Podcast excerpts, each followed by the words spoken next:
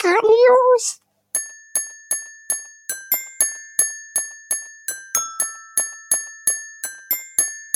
Geekart News! Hallo und herzlich willkommen zu den wöchentlichen Geekhard News.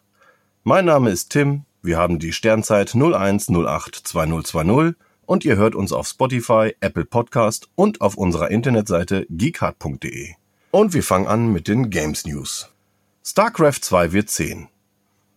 Alles Gute zum Geburtstag, zweitbeste Echtzeitstrategieserie. Zurzeit werden Cyberpunk 2077 Betas verschickt. Nehmt diese bitte nicht an, sie sind leider ein Fake. Sekiro erhält ein Update mit neuem Content, wie zum Beispiel einen Boss-Rush-Modus und soll noch schwerer werden. Schade, ein Easy-Modus wäre mir persönlich lieber. Marvels Avengers erhält im August seine Beta. Voraussetzung ist eine Vorbestellung des Spiels. Macht's wie ich, bestellt es bei Amazon vor, wenn ihr die Beta spielen wollt. Und wenn's euch nicht gefällt, storniert ihr das Spiel wieder. Aber psst. Cuphead ist diese Woche auf der PlayStation 4 erschienen. Horizon 2 Forbidden West wird Superstürme beinhalten, die komplette Landstriche unter Wasser setzen können.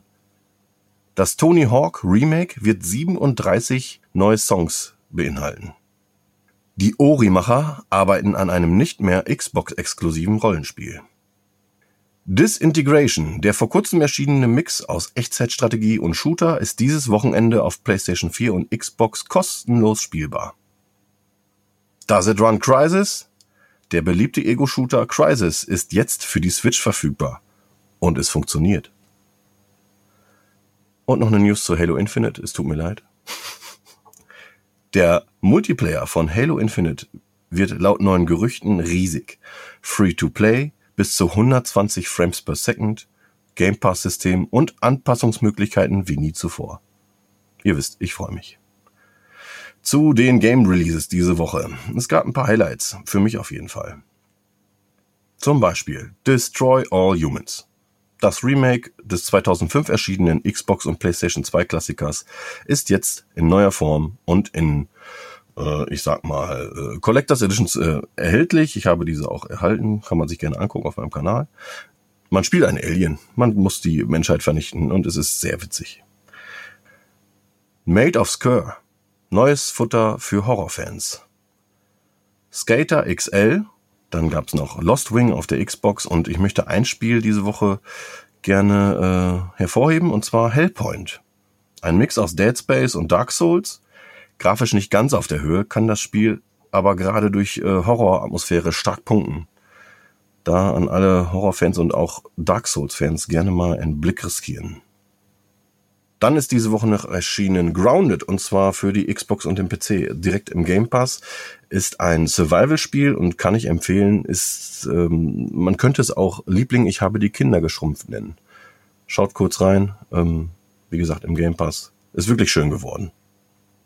Ebenfalls im Game Pass ist erschienen The Tourist.